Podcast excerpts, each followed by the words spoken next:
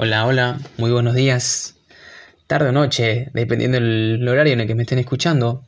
Mi nombre es Ariel y este es mi podcast Convenciéndome. Eh, este podcast va a estar ambientado, referido al mundo del fútbol, análisis deportivo, análisis táctico de algún cierto partido que veamos y, bueno, cosas que conlleven el, el deporte. En este primer capítulo les voy a traer un juego en el que yo me voy a estar poniendo en el rol del, DT de la selección argentina. Esto no es lo que vaya a pasar, lo que vaya a hacer Lionel Scaloni, sino yo poniéndome en su lugar, que es lo que llevaría como convocados, como 23 convocados a la Copa América. Por eso en el título jugando a ser Lionel Scaloni. Bueno, vamos, comenzando, vamos a empezar por los arqueros. Mi primer arquero no es una sorpresa, muchos los piden, muchos lo reclaman, hay presión para que él sea el arquero de selección argentina. Y estoy hablando de Emiliano Martínez, Dibu Martínez, arquero de Aston Villa a nivel altísimo. Eh, tan elite, la está rompiendo. Eh, indiscutible, creo. Ya sí, mm, ya es indiscutible su convocatoria a la selección. Y hasta yo diría que no es ninguna locura decir que tiene que llegar arquero titular de la selección argentina porque, porque hoy por hoy es el arquero a mejor nivel. Está en la mejor liga del mundo, está en el lead del fútbol, rompiéndola salva a su equipo en todos los partidos prácticamente, tiene 4 o 5 atajadas. Creo que es el arquero con es uno de los arqueros con la portería menos vencida de la Premier y se cae de Maduro ya que él tiene que ser el arquero de la selección argentina por su nivel y por su presente. Creo que hoy por hoy siendo redundante, es el mejor arquero que hay en Argentina. Que hay en la selección argentina. Porque en Argentina, el mejor arquero que hay hoy por hoy, fútbol argentino, es mi segundo convocado y es Armani. Eh, ya está sentadísimo en la selección. Le dieron su confianza. Es el arquero titular por encima de otros. Han pasado muchos arqueros por Scaloni, y creo que el que más ha ganado esa confianza, esa titularidad, es Armani. Eh, va, creo no. Se la ha ganado. Tiene su puesto. Eh, ya es, es el elegido por el técnico. Eh, todos conocemos a Armani, una bestia, un animal. Siempre a buen nivel. Rinde en el mejor equipo de América. Ya hace varios años. Elegido por el DT el mejor DT de América ya hace varios años, Gallardo. Eh, creo que es, es indiscutible también que esté. Eh, me parece bien que esté siendo titular, si bien yo prefiero a Dibu. Eh, no estoy disconforme con la elección de, de Franco Armani. No hay, no hay ninguna sorpresa con mis dos primeros uh, con mis dos primeros seleccionados, perdón. Eh, como tercer arquero, por ahí sí. No sé si sorpresa, pero creo que muchos pueden estar eh, en discordia con lo que voy a decir, pero mi tercer arquero es Marchesín. Ataja en Europa, está cerca de la Elite, ataja en la Elite, atajó la Champions, titular indiscutido en el Porto, equipo importante. Eh, le fue bastante bien en esta Champions, llegando a cuarto de final, eh, perdiendo en el Chelsea, pero Marchesín fue titular toda la Champions, arquero de Champions, arquero europeo, rodaje europeo. Eh, eh, creo que si bien cuando estuvo en la selección no, no rindió como todos muchos esperábamos, pero tampoco recibió un buen respaldo por el DT en aquel momento que era cualquier cosa, entonces creo que merece su oportunidad y creo que a fuerza de nivel y, y de presente tiene que estar Marchesín. Eh, Bueno, cerrando con mis tres arqueros convocados a la Copa América. Pasemos con los defensores. El primer defensor, lateral derecho, va a ser Montiel. Eh, ¿Qué podemos decir de Montiel? Buen nivel. Eh, está jugando mucho. Eh, es el lateral titular del mejor equipo de América. Hace varios años también. un puesto en el que la selección argentina escasea. No hay mucho para elegir del lateral derecho. Pudo aparecer Renzo Sarabia, muchas lesiones. Cuando estuvo en Argentina no rendió de la mejor manera. Puede aparecer como variante casco jugando lateral derecho, como estuvo en la Copa América pasada, como recambio, pero tampoco fue una buena actuación, tampoco estuvo bien. Molina, que está apareciendo ahora en, en Italia, pero muy joven todavía, casi ni tuvo contacto con la selección.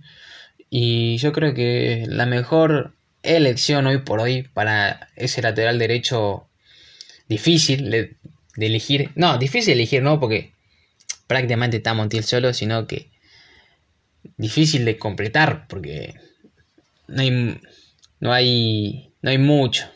Es un lugar donde lateral derecho creo que es la posición más flojita hoy por hoy de la selección argentina. Pero Montiel creo que es un buen lateral, muy buen jugador y que, que va a cumplir y va a ir bien. Por eso yo lo, lo llevaría. Mi segundo defensor convocado ya rindió en la selección, ya está hace tiempo. Eh, conoce el proceso, conoce el proyecto, conoce al técnico, conoce a sus compañeros, que es Juan Foy. Rindió en la Copa América que le tocó jugar. Te da esa polifuncionalidad de que puede ser el recambio de Montiel en el lateral derecho y también puede ser una variante de central, que su posición natural. Está teniendo minutos en el Villarreal. Eh, está yendo bien. Creo que es el mayor proyecto que tiene la selección argentina de cara a futuro. Eh, y que. Y que, tiene que estar. Porque cuando jugó, se puso la, camiseta de selección, lo hizo bien, le fue bien y. y, rindió. Y por eso mismo que se lo ganó y es un jugador de mi grado y por eso es que yo lo, llevaría. Mi tercer defensor, primer central, que para mí tiene que ser titular, ya porque se lo ganó, porque jugó las eliminatorias y jugó bien, tuvo presencia, tiene un buen porte, genera confianza. Estoy hablando de Lucas Martínez Cuarta, que tiene sus minutos en en Fiorentina, se tiene que acomodar, eh, es tiempo de adaptación. En River todos vimos lo que hizo, lo veíamos todos los fines de semana. Eh, jugadorazo, se puso de la selección y en realidad posta no le, no le pesó y se notó que jugó firme, se notó seguro dio una cuota de seguridad a la defensa argentina que no estaba teniendo. Y creo que hoy por hoy es el principal central de la selección argentina. Vamos con mi tercer defensor, segundo central. El para mí, el mejor defensor argentino hoy por hoy en el mundo, que es Cristian Romero, Guti Romero. ¿Qué podemos decir, no? Nivel escandalosamente por encima de sus competidores. Eh, uno de los mejores defensores de la Serie A tiene un presente terrible. Eh, me parece ya una idiotez desaprovecharlo y no haberlo llevado a la, el partido de eliminatoria. Me, me parece una picardía que no estuviese en, en, la Copa América. Desaprovechar tanto nivel, tan buen jugador en un tan buen momento como lo está teniendo Cuti Romero para mí tiene que ser una fija en la selección argentina a partir de ahora. Otro jugador que yo creo que se está desaprovechando, más que nada porque escasean, estoy hablando de Senesi, escasean los centrales zurdos. Eh, Senesi está un muy buen nivel, es el mejor defensor hoy por hoy de la liga holandesa. Eh, muchos me dirán Kahneman, pero Kahneman juega en la liga brasilera, que quieran o no, es, es, es Sudamérica y no tiene el nivel que tiene una liga europea, eh, por más que sea la, liga no, si no sea la más competitiva, pero estás más cerca de la elite, jugás Champions, eh, jugás Europa League, te rozás con otro tipo de jugadores, ya sabe lo que es, tiene mucho rodaje, en Europa, Senesi, eh, creo que tiene que estar Marcos. Por eso, ser central zurdo, que escasean y ser el, el central zurdo a mejor nivel hoy por hoy que tiene la selección argentina. Otro que para mí tiene que estar más que nada por su polifuncionalidad, que es lo que yo creo que en estas listas tan reducidas para copas de un mes, para porque a partir de eliminatorias podés llevar, podés probar, eh, ir, viendo, pero en las listas reducidas la polifuncionalidad de un jugador es lo que lo puede dejar o no afuera. A veces te puede meter la polifuncionalidad y a veces no tener variantes en tu posición te puede dejar afuera. Y creo que Lisandro Martínez es un jugador que habría que llevarlo por eso. Además de que lo mismo, tiene raza europeo, tiene un plus. Por eso mismo. Eh, tiene que estar porque puede ser las veces de central, de lateral izquierdo y hasta de 5 si se quiere, de recambio. Me creo que esa característica principal de él es la que lo tiene que, que poner en, la lista, lo tiene que meter en la lista para la Copa América. Eh, vamos con los laterales izquierdos. Voy a arrancar con. No es ninguna sorpresa, Nicolás Tagliafico, el futuro o el capitán de la selección argentina cuando no está Messi tiene personalidad, un jugador inteligente, criterioso, sabe manejar los partidos, sabe leer los partidos y creo que se necesita estos jugadores en la selección argentina siempre. Jugadores inteligentes, eh, que sepan leer los partidos, más que nada, eh, que tengan esa personalidad para ponerse la, camiseta de selección y, y tener ese carácter, demostrar, generar seguridad. Y creo que Tagliafico es uno de esos siempre que jugó, jugó bien, rindió. Eh, tuvo algunos, algunos bajos de nivel, pero, pero nada preocupante. Siempre estuvo a la altura de la selección y creo que es ya una fija de hace mucho tiempo en la selección. Eh, además de que puede hacer las veces también de central izquierdo, como hizo en Independiente. Quizás si pensás en una línea de 5, haciendo de stopper zurdo. Eh, línea de 3 lo mismo. Eh, yo creo que es un jugador que, que sí o sí tiene que estar. Otro jugador que sí o sí tiene que estar es Marcos Acuña. Jugador que lo están amando en Sevilla porque lo está rompiendo. Siempre que se puso a la selección, la rompió. Es lo que se dice un jugador de 7 puntos. No baja de ahí, es su promedio. Siempre está aprobado por su entrega y por sus ganas y porque siempre eh, se le nota que quiere estar en la selección argentina. Se le nota sus ganas, se le nota, se le nota convencido de, su puesto, de su rol en la selección. Él lo asume, él asume que es eso, que es el contagio, que es, el, mismo jugador que contagia a los demás con sus ganas y con su entrega y con su garra, y es lo que, y es lo que lo caracteriza a Marcos Acuña. Además de que también le sumemos ese plus de la polifuncionalidad. Puede hacer la veces de carrilero, de volante, de lateral izquierdo. Eh, siempre que juega, rindió bien y, tiene esa predisposición para, para ser jugador de equipo. Es jugador de equipo, jugador de grupo. Él siempre va a jugar por sus compañeros y si se pone en la selección va a jugar por y para la selección argentina. Y eso es eh, infaltable en la selección. Vamos a pasar al medio campo. El primero, mi debilidad, futbolísticamente. Eh, creo que hoy por hoy es el... Junto a Messi, digamos, no quiero sonar muy exagerado, después de Messi, el estandarte de la selección argentina, es el eje, es el que Scaloni eligió para ser el 5 de la selección argentina, para ocupar ese rol, ese lugar. No faltó un solo partido de este ciclo, de este proyecto, y se les nota, se notan las ganas. Eh, antes se podía decir, no, pero nunca fue 5, eh, no juega en el PSG, hoy por hoy es el 5 indiscutido del Paris Saint Germain, la rompe en Europa, tiene partidos descomunales que a, nivel altísimo. Está jugando literalmente un fútbol de elite y aprendió, se le notó las ganas de aprender a, ocupar esa posición, ese rol, asumió lo que le tocó de ser el 5 de Argentina y aprendió y se esforzó por ocupar ese rol y hoy por hoy creo que es de los mejores jugadores del fútbol del fútbol mundial del top 5 de los mejores argentinos de los mejores jugadores argentinos hoy por hoy y es, es fija Paredes es fija y tiene que estar, tiene que ir. Segundo mediocampista que también es fija porque se lo ganó. Rodrigo de Paul. Jugó la Copa América. Y hay, algunos decían, podía criticar de Paul jugando, titular. Nos cayó la boca a todos.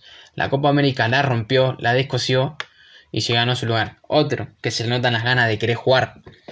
Creo que es único en, en su característica, porque no hay un mediocampista interior con el despliegue que tiene de Paul.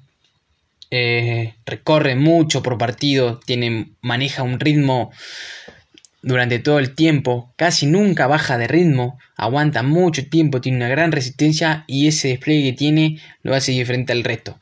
es un gran socio de paredes, lo ayuda mucho y, creo que porque se lo ganó más que nada es que y porque también es lo que digo es casi único en característica y bueno creo que es eso que por lo que tiene que estar en la selección yo lo a De lo tengo como una fija otro que creo que es una fija es los Chelsea jugadores que tenés que aprovechar sí o sí buen pie buena visión sabe leer los partidos eh, creo que los jugadores como los Chelsea son lo distintos, lo que un equipo necesita para funcionar.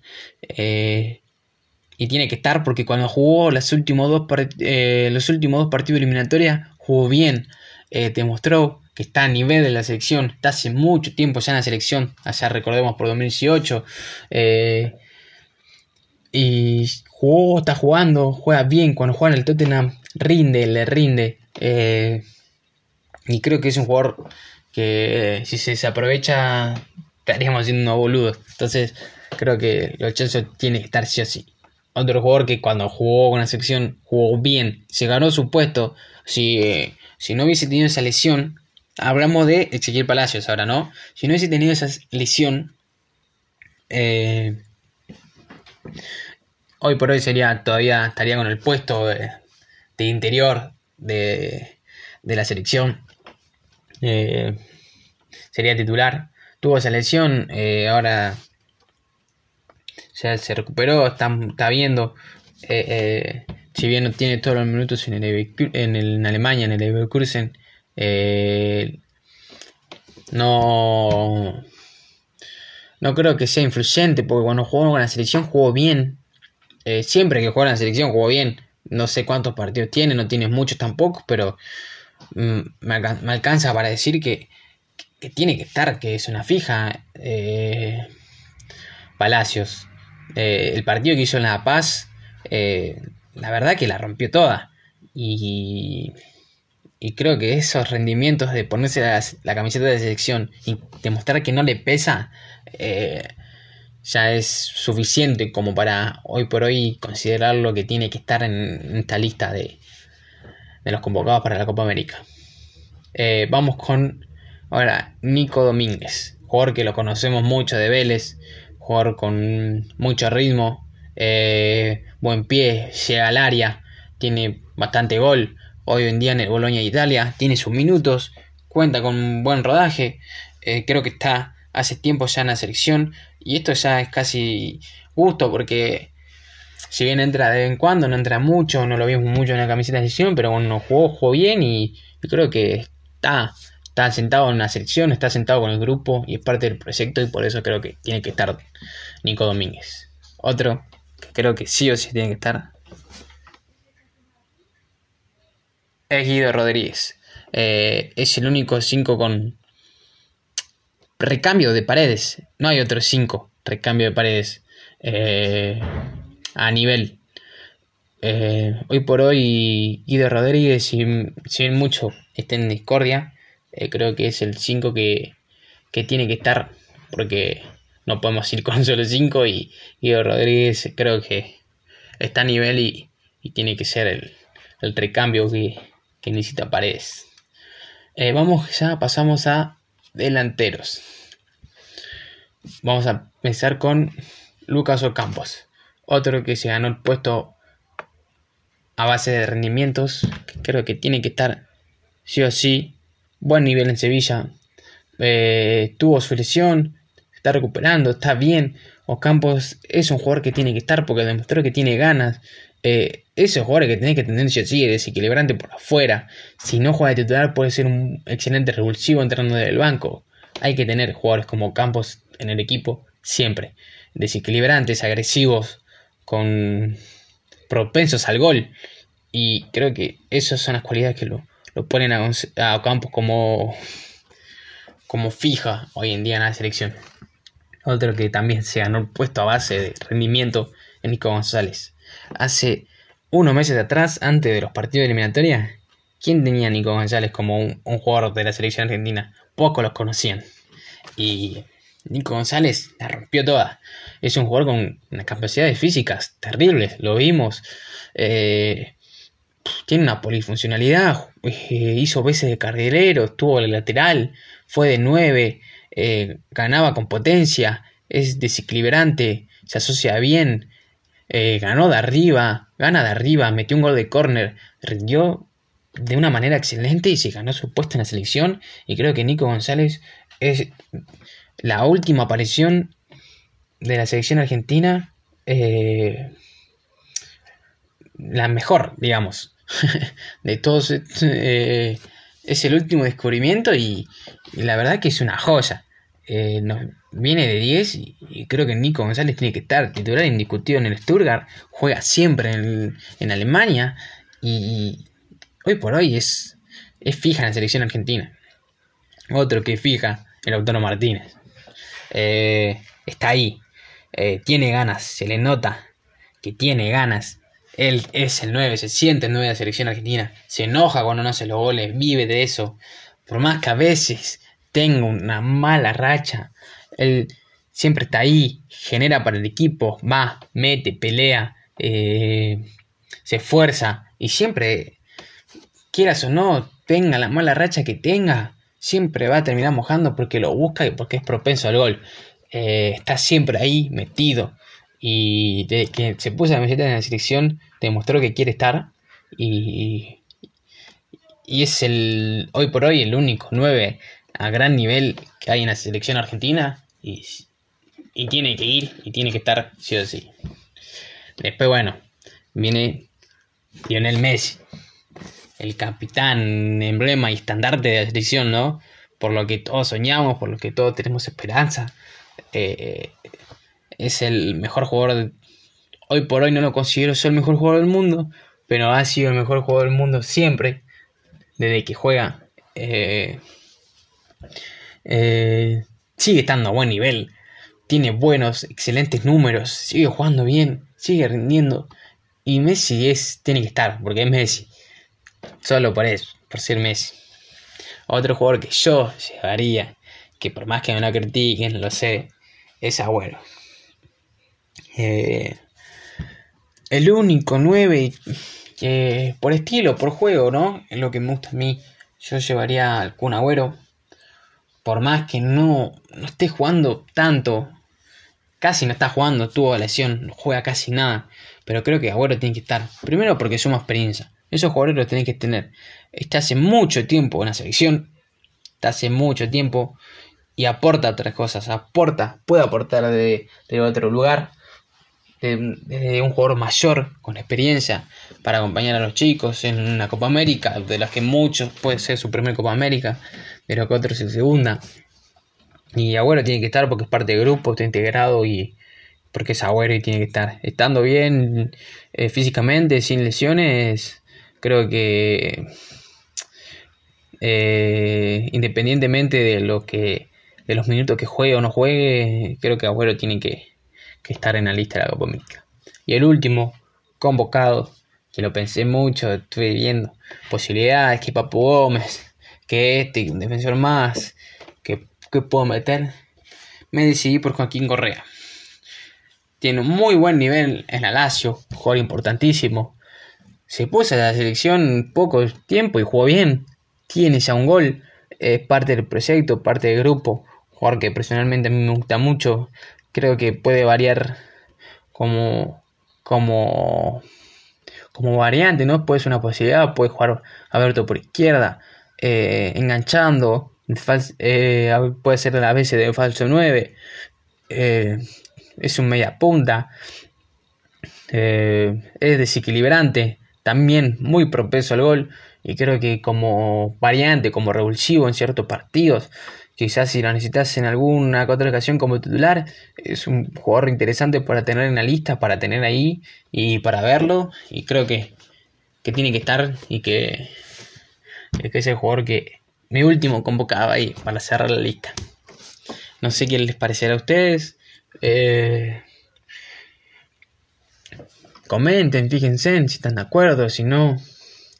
Eh, yo cierro acá eh, mi primer capítulo de un podcast que voy a estar subiendo y quizás me, costó un toque hablar, modular a veces, pero bueno, estaba un toque nervioso y ya, ya muy mejorando.